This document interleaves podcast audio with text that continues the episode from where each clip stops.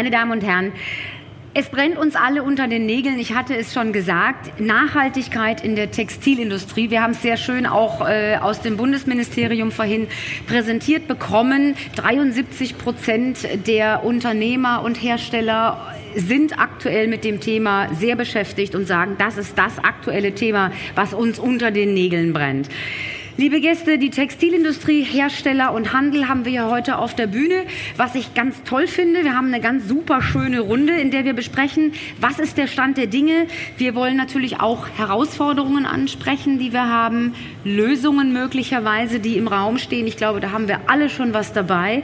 Und natürlich auch die Zukunftssicherung der Generationen, also die Zukunft. Das ist das Hauptthema unserer Diskussion heute. Ich freue mich sehr, dass wir so eine wirklich bunte wirklich qualitativ hochwertige Runde hier zusammengestellt haben. Ich starte mal zu meiner Linken. Calvin Woolley, er ist Supply Development Leader für den Textilbereich im IKEA-Einkauf und das weltweit, meine Damen und Herren. Hat auch schon einen sehr spannenden Vortrag zu dem Thema gehalten. Er sorgt für die optimale Zusammenarbeit mit den Lieferanten. Also nicht nur der Einkauf ist interessant, also die ganze Connection zu den Lieferanten, das ist sein starkes Thema und natürlich auch eine perfekte Wertschöpfungskette Nahrungskette in diesem Kontext, in dem Zusammenhang, um für die Umwelt letzten, Ende, äh, letzten Endes perfekt da zu sein. Wir haben Paul Mohr. Ich freue mich sehr. Paul Mohr, Geschäftsführer des Textilunternehmens Vossen so als europaweit erster vollstufiger Textilbetrieb darf Vossen seit Oktober 2019 seine Produkte mit dem Made in Green Label auszeichnen. Das ist ja auch schon mal ein Weg in die richtige Richtung auf unserem Ziel. Und dann habe ich äh, recherchiert, dass Ihr Unternehmen 1900, helfen Sie mir auf den Sprung, 51 den ersten Frottee-Bademantel hergestellt hat. Das finde ich toll. Damit hat sich Vossen einen Namen gemacht. Insofern bin ich da auch recht begeistert, liebe Gäste. Liste. Und dieses Made in Green Label, da werden wir gleich nochmal drüber sprechen und haben auch morgen einen Vortrag von Ihnen. Also für alle, die, die da nochmal interessiert sind, das zu hören. Ich freue mich sehr, dass Nils Schütt noch bei uns geblieben ist vom Bundesministerium für wirtschaftliche Zusammenarbeit und Entwicklung.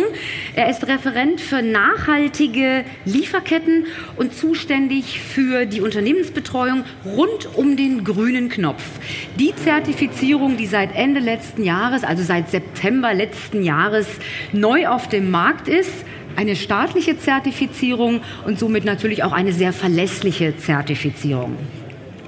Wir haben Florian Heubrandner, ich freue mich sehr, denn er sitzt quasi mit seinem Unternehmen Lenzing, der Lenzing AG, am Anfang der Wertschöpfungskette. Er stellt Zellstoffe und Fasern her, sie produzieren diese und dort sind Sie verantwortlich für die globale Textilstrategie, Sie sind verantwortlich für das Product Management und die Geschäftsentwicklung. Also auch ein sehr wertvoller Gast hier auf unserer Bühne. Ich freue mich sehr, dass Sie alle da sind. Und wir haben Kaira Shetty. Wir hatten eben schon ein sehr interessantes Gespräch mit den United Nations, mit Kaira Shetty. Schön, dass sie da ist. Sie ist Conscious Fashion Campaign Representative und weiß natürlich genau um die 17 Ziele der Vereinten Nationen für nachhaltige Entwicklung. Liebe Gäste, ich stelle gleich mal ganz frontal diese Frage. Wie sichern wir denn tatsächlich die Zukunft jetzt unserer Generationen? Als Einstiegsfrage. Es darf jeder antworten. Im Übrigen, ich habe drei Mikro vier Mikrofone für Sie bereitgehalten. Sie haben das Headset.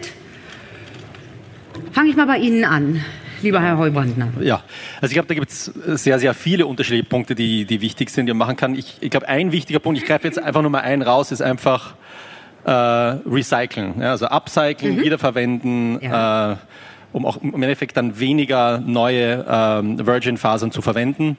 Und ich glaube, dass das äh, in unserer Branche ja noch sehr in den Kinderschuhen begriffen ist. Ja, für uns meine ich jetzt Heimtextil, aber auch Apparel, Fashion.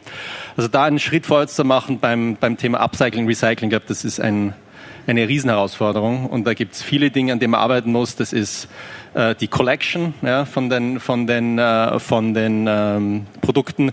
Das ist auch einfach Economies of Scale reinzukriegen, weil wir als Unternehmen merken, es ist für uns heute noch viel teurer, äh, ein Produkt aus rezyklierten Werkstoffen zu machen als aus Virgin. Ja, da haben mhm. sie oft einen Faktor von zwei bis drei, dass das teurer ist. Und da glaube ich, als, als Branche dorthin zu kommen, die Mengen äh, zu haben, da runterzukommen von den Kosten, das ist, glaube ich, eine Riesenherausforderung. Und welche Aktivitäten und Maßnahmen stehen da jetzt aktuell im Raum? Denn am Anfang der Wertschöpfungskette hat man ja tatsächlich den direkten Draht ja, genau. zu den Produkten. Wo kommen sie her? Wie nachhaltig sind sie tatsächlich, wenn ja, genau. sie Zellstoffe produzieren? Also wir fangen jetzt an, ähm, also 99 Prozent unserer Produkte sind basierend auf Holz, ja, natürlich. Aber wir nehmen einen, Teil, einen kleinen Teil davon eben auch jetzt Abfallreste aus dem Zuschnitt und einen sehr kleinen Teil, aber noch viel zu wenig aus äh, bereits benutzten Bedsheets, Handtüchern, Bademänteln. Ja, und das okay. ist die Zukunft. Also sagt, er kommt irgendwann hin auf 10, 20, 30, 40 Prozent. Und woran es heute noch hapert auf gut Deutsch ist das Zeug zu finden und kostengünstig zu sammeln. Ja, kostengünstig zu sammeln ist heute viel billiger, einen neuen Baum umzuschneiden, ja, als alte, als alte, alte äh, Bedsheets zu recyceln. Ja, und das ist einfach ein Problem, das muss man lösen. Das ist auch eine Frage in dem Zusammenhang. Was wünschen Sie sich da in der Zusammenarbeit? Haben Sie Gedanken, Lösungen, wie man das möglicherweise in der Zukunft optimieren kann? Also ich glaube, auf der einen Seite müssen sicher die, die unterschiedlichen Unternehmen der Wertschöpfungskette besser zusammenarbeiten, also jetzt mhm. die, die Brands ja, und mit, äh, gemeinsam mit, äh, mit, den, mit der Wertschöpfungskette und uns Produzenten natürlich mhm. auch, Absolut. dass man sich da gemeinsam zusammentut, äh, Kooperationen schließt. Aber es bedarf sicher auch also mal einer etwas, äh, einen kleinen Klaps auf den Hintern der, der Regulator, ja, um das auch zu facilitaten auf Neudeutsch. Mhm. ich glaube, ohne dem, wir werden uns da als Branche nicht allein organisieren. Also ich glaube, so ehrlich muss man sein, sondern wir brauchen da einen kleinen, äh, einen kleinen Anreiz, äh, indem man zum Beispiel ja, einen gewissen Anteil an einen gewissen Recycling-Share in Produkten vorschreibt. Ja. Also ich vergleiche das oft so ein bisschen mir kommt zwar in Wien, Deutschland damals mit der Energiewende, ja, auch Deutschland zu Beginn war das irgendwie super teuer, Solarenergie, Windenergie und Deutschland hat dann einfach den Schritt gemacht ja, in dieser Energiewende und hat wirklich de facto für ganz Europa die Kosten runtergetrieben von mhm. diesen Energiequellen. Heute ist das sehr, sehr kompetitiv und ich glaube, dass wir im für Textilien das Gleiche schaffen können, ja, mit den notwendigen Anreizen. Also der Bedarf ist auf jeden Fall da und die Notwendigkeit ist auch da. Ich hatte ja eben die 73 Prozent schon erwähnt. Sie sehen sich jetzt nicht nur als Hersteller, sondern Sie sagen ja auch schon, Sie sagten eben, die Wertschöpfungskette muss noch mehr verzahnt werden und noch besser miteinander arbeiten. Sie arbeiten auch sehr eng, ähnlich wie das jetzt auch IKEA macht, mit den Lieferanten zusammen, mit den Spinnereien, mit den Färbereien, die es gibt, Fashion Brands und Handel. Das würde mich interessieren, wie Sie da aktiv sind. Also was wir ganz klassisch machen, ist also gemeinsam Produkt entwickeln mit unseren Fasern. Also unser Endprodukt ist eine Faser. Sie können also dieses weiße Fussel sozusagen und dann machen das mit den, mit den, äh, mit den Wertschöpfungsunternehmen gemeinsam, entwickeln mhm. wir dann Stoffe und Endprodukte. Und da jetzt eben auch immer mehr eben Produkte, Stoffe, die basierend sind auf rezyklierten Fasern. Und das Endprodukt ist das Schöne, es, das ist von der Qualität nicht schlechter. Ob Sie jetzt einen Baum umschneiden oder eine Tonne äh, Handtücher äh, verarbeiten. Das ist im Endprodukt, wenn Sie dann das Hemd oder was immer Sie daraus machen, anschauen, ist von der Qualität nicht schlechter. Ja. Ähm, und das machen wir jetzt immer mehr und mehr mit, mit, mit einzelnen Brands. Also das ist jetzt im, im Apparel-Bereich zum Beispiel jetzt mit, mit, äh, zum Beispiel mit Levi's, ja, wo so ein Teil, das jetzt auch in den Levi's Jeans in gewissen Kollektionen haben sie jetzt auch so ein bisschen rezyklierte Fasern drinnen. Ja. Und das mhm. macht die Jeans nicht schlechter. Aber es ist halt, wie gesagt, das sind doch sehr am Anfang, was diese Kostensituation betrifft. Okay, vielen Dank für den Moment.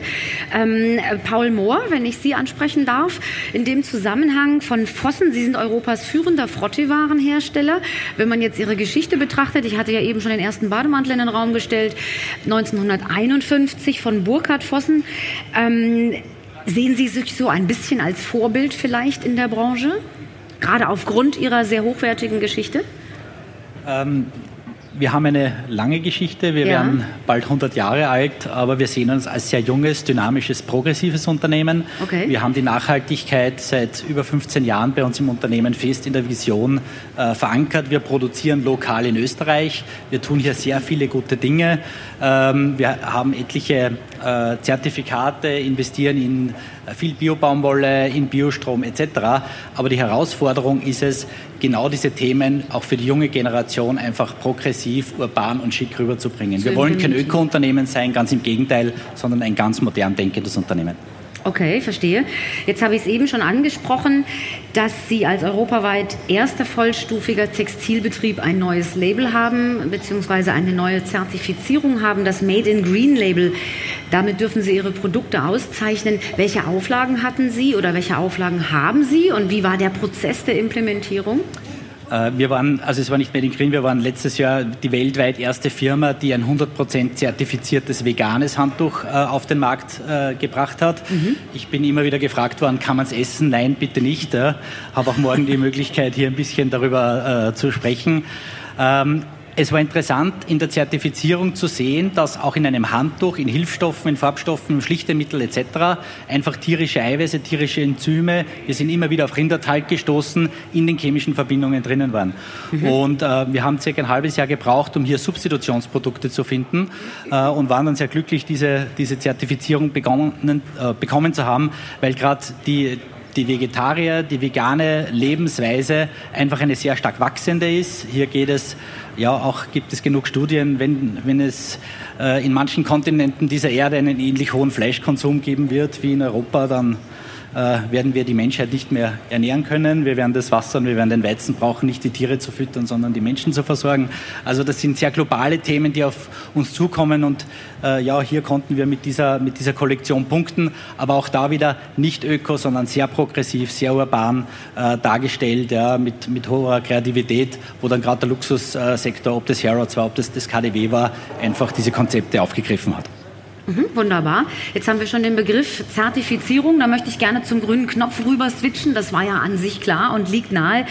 Ähm, lieber Herr Schütt, was war die Idee hinter dem grünen Knopf? Wir können uns das alle vorstellen, aber ich möchte es jetzt direkt aus dem Bundesministerium gerne nochmal in dem Kontext hören. Ja, also bevor ich da vielleicht äh, etwas konkreter darauf eingehe, möchte ich nochmal kurz auf Ihre Ausgangsfrage eingehen. Wie retten ja. wir eigentlich die Zukunft des Planeten Sehr oder unsere Kinder? Weil ich glaube, das leitet ganz gut über letztlich zu der Frage. Ich glaube, mhm. die zentrale Erkenntnis, der wir uns alle stellen müssen, ist, dass wir gemeinsam alle Verantwortung tragen. Ja, das dass es nicht einzelne Akteure sind, dass es nicht Unternehmen sind, nicht in der, nur in in der Verantwortung von Verbraucherinnen und Verbrauchern. Das ist nicht die Verantwortung einzelner Staaten, wo beispielsweise Textilproduktion in diesem Fall stattfindet, ist, sondern das nur funktionieren kann, wenn alle gemeinsam Verantwortung äh, übernehmen und wenn wir auch hier bei uns in Deutschland, in Europa bereit sind, diese Verantwortung zu äh, übernehmen. Und ich glaube, das ist auch, ich würde sagen, das ist auch die Idee gewesen hinter dem grünen Knopf, dass man gesagt hat, ja, der Textilsektor ist ein Bereich, der hat viele Probleme, der ist nicht transparent. Es gibt in den Lieferketten große Schwierigkeiten und man hat es gesehen, ich habe es vorhin auch in, im Vortrag dargestellt, das Unglück von Rana Plaza 2013 mhm. mit über 1100 Toten war sicherlich äh, ein, ein, Moment, äh, wo ein, ein Gamechanger äh, in gewisser Weise, ja, wo man gesagt hat, so, so kann es nicht weitergehen. Niemand will das. Niemand will in äh, Wäsche, in Bettwäsche schlafen, die, die in äh, schlechten, furchtbaren Bedingungen produziert ist. Äh, niemand will in Giftstoffen äh, sich den Bademantel äh, überziehen. Ähm, und das war sozusagen dann die Idee zu sagen, okay, lasst uns gucken, was können wir gemeinsam tun und wie kann äh, die Politik, die Bundesregierung, deutsche Entwicklungspolitik tatsächlich dabei unterstützen. Ähm, es war ein langer Weg, der begonnen hat mit dem Textilbündnis und der dann über mehrere Schritte und sehr, sehr intensive und schwierige Diskussionen zum grünen Knopf geführt hat, einem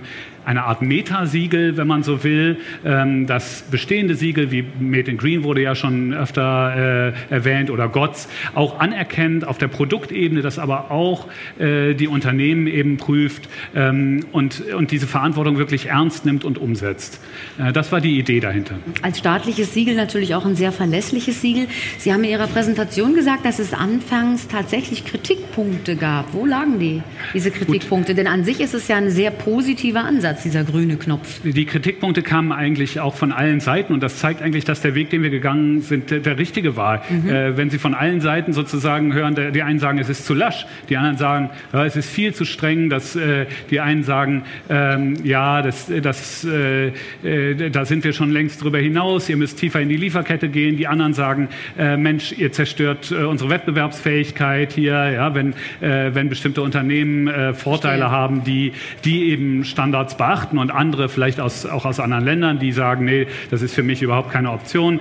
Ähm, Also äh, und dann gab es äh, natürlich auch, auch Schwierigkeiten, äh, Fragen in, in, den technischen Fragestellungen, in sehr technischen Verstehe. Fragestellungen. W wann ist ein Siegel anerkannt? Welche Arten von Siegeln werden anerkannt? Mhm. Ähm, viele, äh, viele Unternehmen haben beispielsweise auch Siegel, die wir äh, aus dem einen oder anderen, äh, wie wir glauben, sehr gut begründeten Zusammenhang nicht anerkannt haben als Basis für diese Metasiegel-Zertifizierung.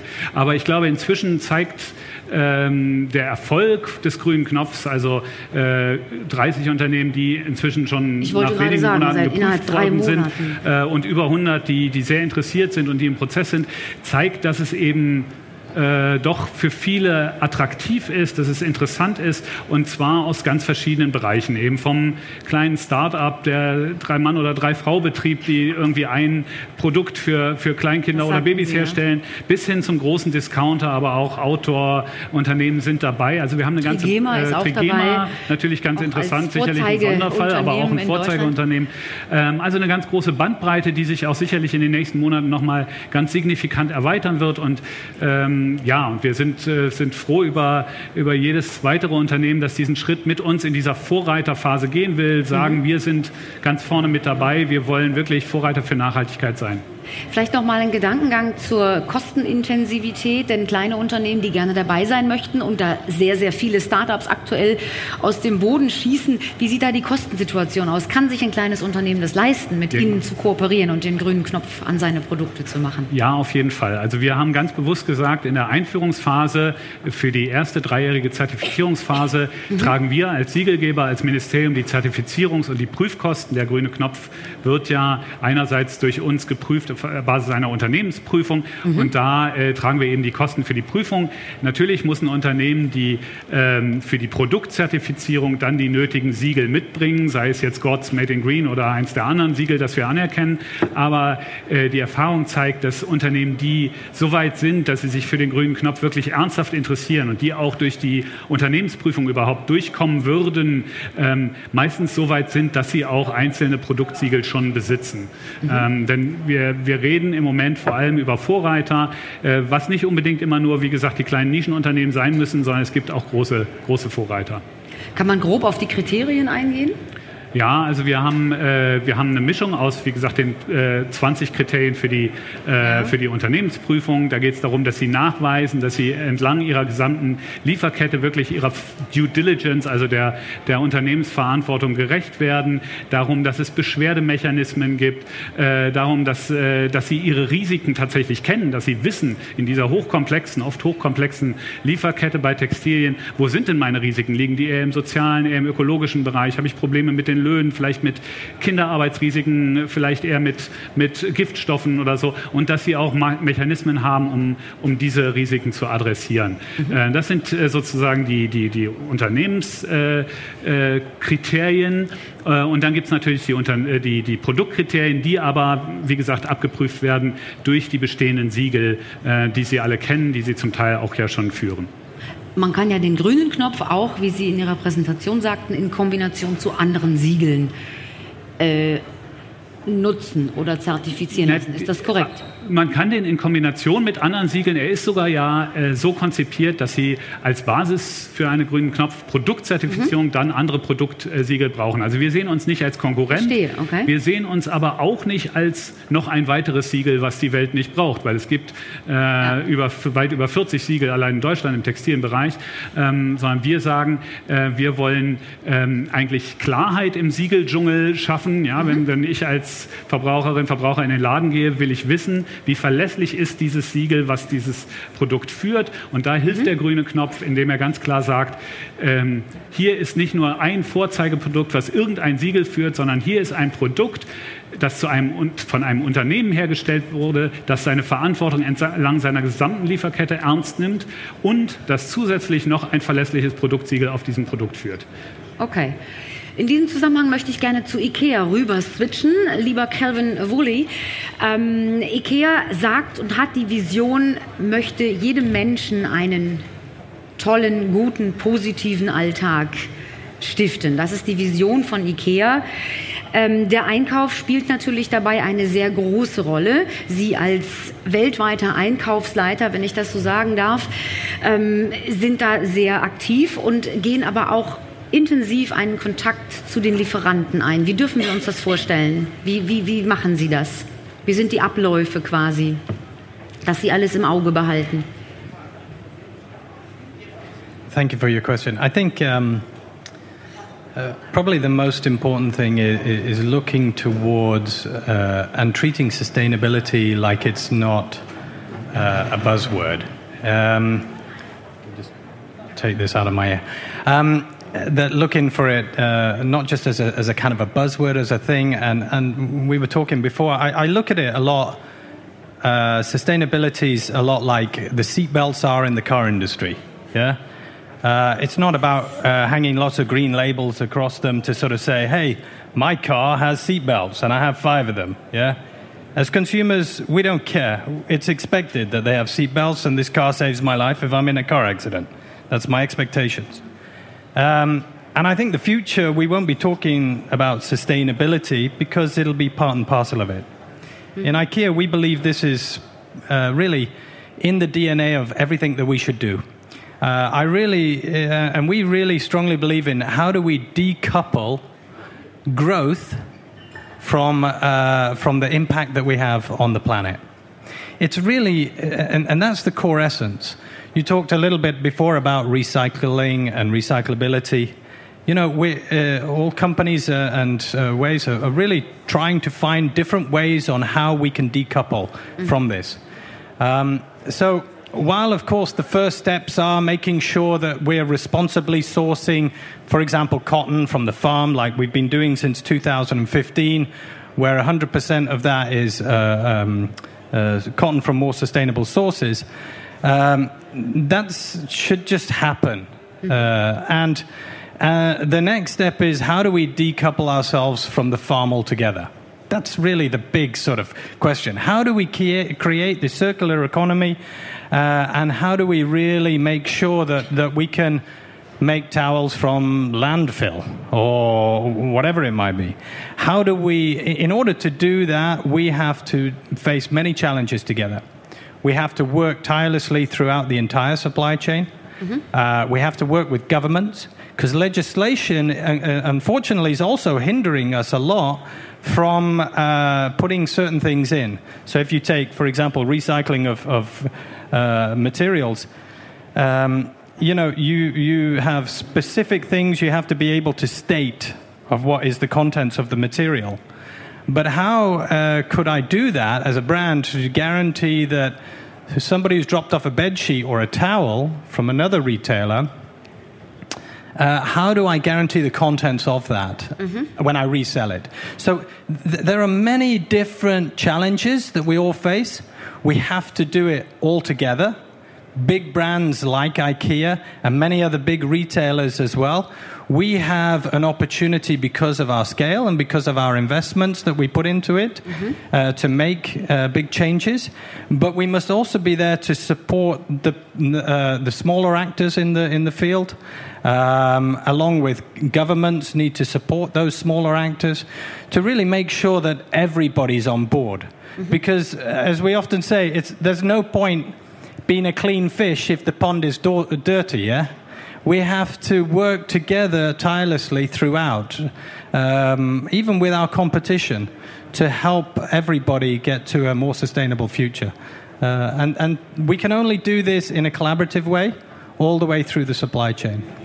Jetzt war es ja ein langer Prozess, so habe ich recherchiert, dass ähm, dass 100% Baumwolle aus nachhaltigen Quellen in ihre Lieferketten gekommen ist. Äh, einfach damit wir, weil unser Thema ist ja heute auch Strategien für Hersteller und Handel. Welche Hürden haben Sie bewältigt? Das war ja, wie Sie sagen, auch ein recht langer Prozess. Um, I think all strategies start with two things. One is a, a really difficult ambition. Uh, if, if, you, if we take ourselves back to I don't know, 2007 or 2006, when we first started to talk about setting a goal to make sure that all of our cotton, 100% of it, was made from, uh, from uh, sourced from um, sustainable sources. Mm-hmm. We were like, okay, uh, how do we do that? Yeah. And what do we set as a goal? And we put up 2015, and everybody was like, how the hell do we start on this? I think unless you put a goal, you'll never achieve it. So you must put those impossible goals ahead. And then comes the second most important thing is change and leadership. The leadership in change is absolutely vital. If it's not cascaded through the entire organization, from our CEO, from our owner, and through everybody in the organization, it'll never happen.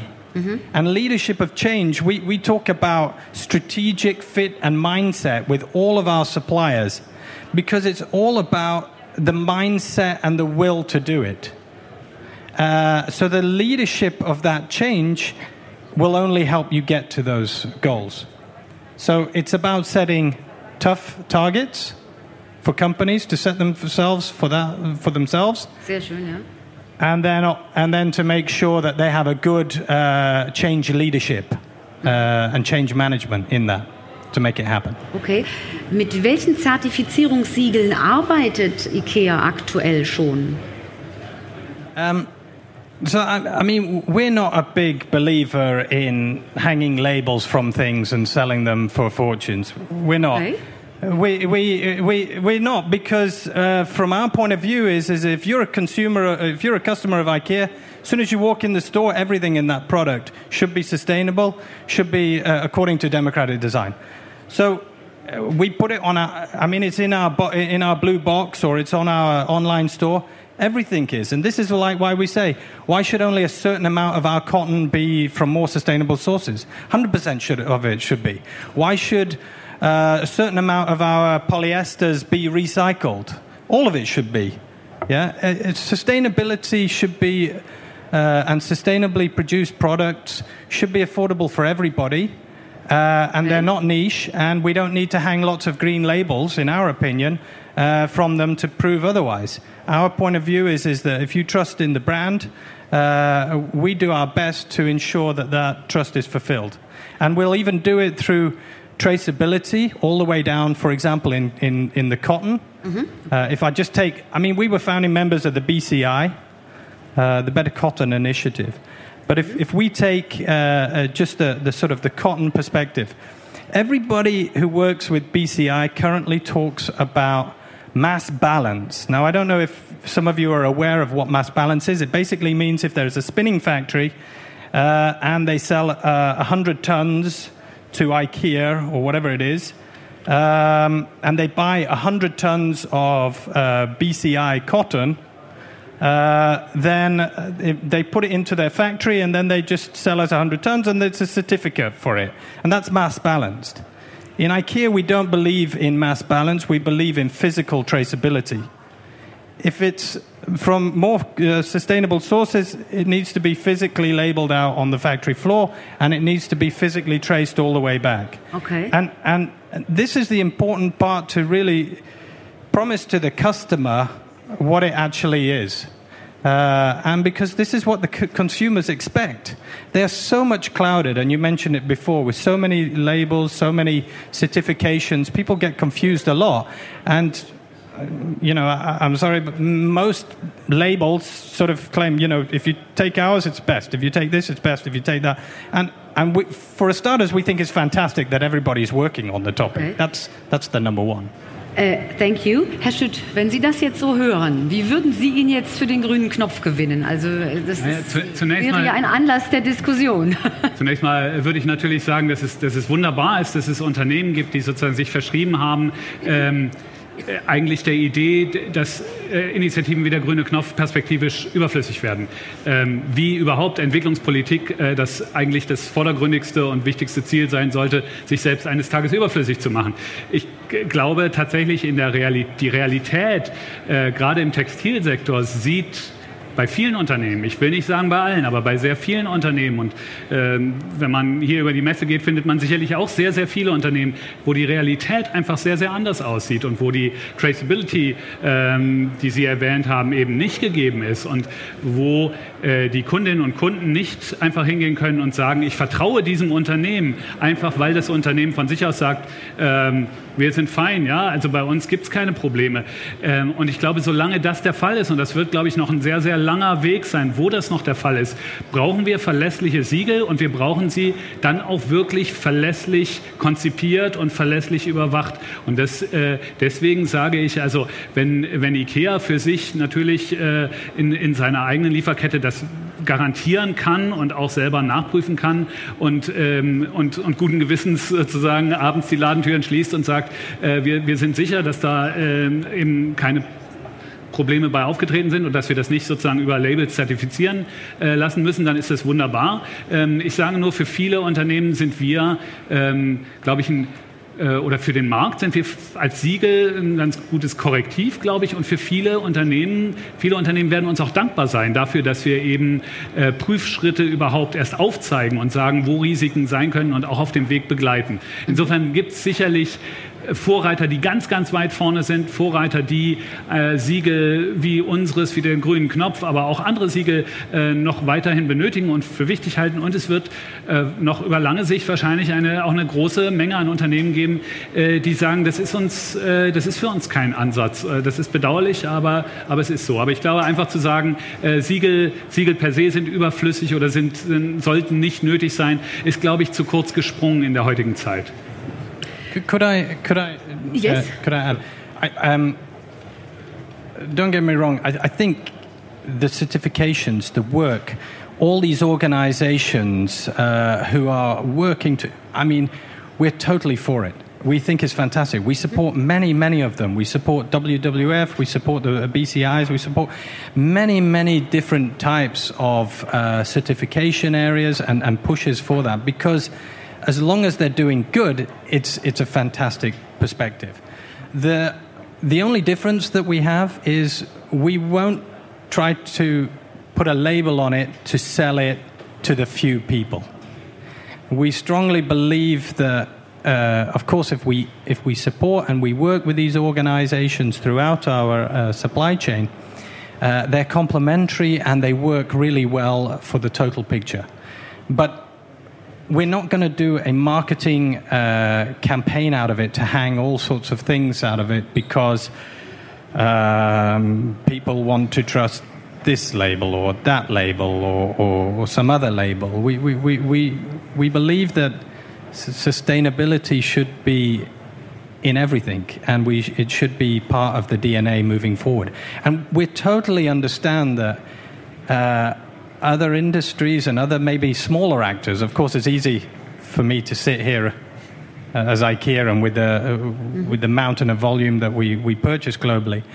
Um, but it, it, you know, the encouragement, and we really encourage others to, to get involved. And no matter how small the actor is, uh, and no matter how small in the supply chain, it becomes even more important today that we take also a vested interest in that. Because if we come to recycling mm. and somebody comes back with somebody else's bed linen, we've got to be able to also try to take care of that. So if it's if the bed linen is produced under all the same conditions in a good way, with not using banned chemicals, is is sociably done, is environmentally done, then uh, it makes the whole industry even easier to start to work with recycling. Welche Aktivitäten nutzen Sie oder haben Sie, um das dem Endkunden dann präsent zu machen.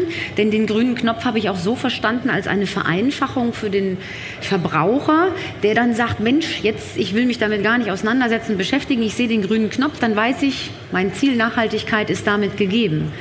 Ist das an Ihren Produkten, also mal von der Firmenphilosophie abgesehen, auch erkennbar oder wie aktiv sind Sie da?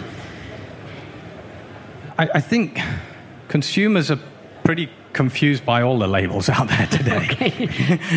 um, maybe, maybe they're crystal clear in Germany, um, but to be honest, in all our 52 markets, we have really confused uh, customers trying to understand is it good really or is it not good and, and, and, and, can, I, can I trust this label, can I not? And of course, it seems to be more of a, a, a spend on marketing of, of how good the label is globally than, than uh, how good the actual actions are. And, and for us, we want to put the money into the actions, is really the important part.